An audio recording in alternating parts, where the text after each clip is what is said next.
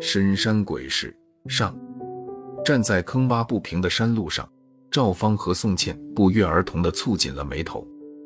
抬腕看看表，这条路已经走了整整六个小时，却依然看不到尽头。更糟糕的是，山里的天气说变就变，适才还晴空万里，烈日当头，可仅仅一眨眼的功夫，天空便阴云密布，扑面而来的山风里也充满了浓重的湿气。赵芳，要下雨了，我们现在在哪儿？这附近有村子吗？宋茜气喘吁吁地问。听到询问，尽管知道遇上麻烦，可他赵芳是个大男人，在女孩面前绝不能自乱阵脚。于是他勉强笑笑，将背包移到胸前，安慰她说：“别担心，我是头老驴，随身带着两样法宝呢。”赵芳的确是头老驴。在驴友圈里名气不小。四年来，他一个背包走天下，几乎踏遍了大半个中国的山乡野村。几天前，他在网上发帖，准备旅行落云涧。落云涧地处长白山腹地，林深路险，人迹罕至。帖子一出，曾多次跟随他徒步远游的同城驴友宋茜便再三请求带他一起去。赵芳答应了。今天一早，两人进了山。原本以为中午便能找到落脚点，可眼下看来，天黑前能走完这条山路就不错了。想着，赵芳取出了第一件法宝——带有方位查询功能的手机。孰料一通摆弄，居然半个信号都没有。奶奶的，你罢工也不分个时候！赵芳嘟囔着，又取出第二件法宝——地图。宋茜凑过来跟着看。赵芳的手指落在了出发点上，这是咱们出发的地方——黑松岭，走的方向是东南，大约四个小时到木兰屯。说着说着，赵芳情不自禁地打了个寒战，进了声。地图上标明，从黑松岭到木兰屯不过百八十里路，最多四小时路程，但现在已走了六小时，还没瞄到木兰屯的影子。难道走错方向迷路了？赵芳忙不迭地掏出指南针。没错啊，正是东南，丝毫不差。看到赵芳怔怔的发愣，宋茜迟疑地说：“会不会是地图有问题？咱们继续走吧，只要方向没错，就一定能到目的地。到了这地步，也只能继续走了。”赵芳收拾好已变成废物的法宝，迈步往前走。半个小时后，前方终于影影绰绰地出现了几座房舍。宋茜高兴得差点跳起来。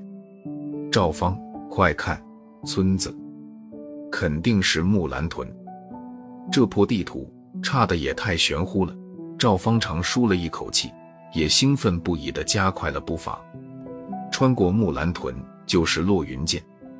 听说落云涧风光旖旎，美不胜收。堪称世外桃源，能到此一游，当算旅行人生中的一桩快事。然而，一走进村口，当那块青石板界桩突兀地映入眼帘时，两人顿时目瞪口呆。界桩上清清楚楚地镌刻着三个大字“十里冢”，而不是什么木兰屯。冢，坟墓，十里冢，不就是十里坟场吗？世上怎么还有村子会叫这么难听的名字？宋茜惴惴不安地看向赵芳，赵芳回过味，强作镇定地说：“山野村庄起个怪名很正常，以前我也走过不少这样的地方。什么鬼叫屯、幽灵物？哎呦！”说话间，忽听一声痛叫，倏地撞入耳骨。宋茜吓得一哆嗦，惶惶地循声望去。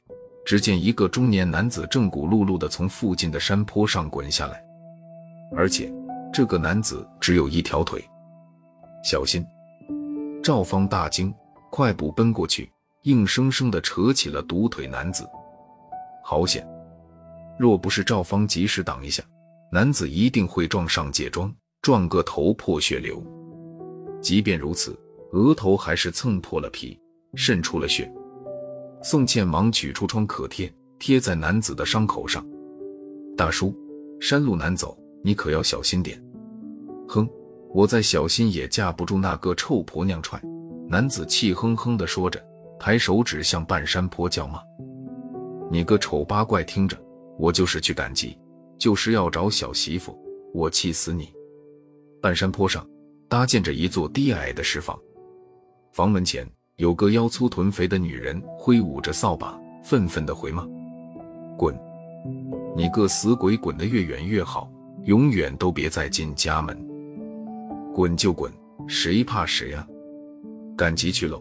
中年男子一哈腰，蹦蹦跳跳的走了，蹦了好远，又回过头，冲两人喊：“谢谢，你们真是好人，比我那臭婆娘可强一百倍。”不，宋茜想说不用谢，可嘴巴一张开便没再合上，心也跟着一阵激灵。你见过一条腿走路还走得稳稳当当、快得像一阵风一样的人吗？别多心了，天下之大，无奇不有，这就叫绝活。赵方倒觉得有趣，笑着说。可宋茜一指半山坡，颤声说：“你看清没，那个女人也是一条腿。”赵方闻言仓促仰头，果不其然，女人不仅只有一条腿，就连胳膊也少了一条。她是怎么把男子踹下山坡的？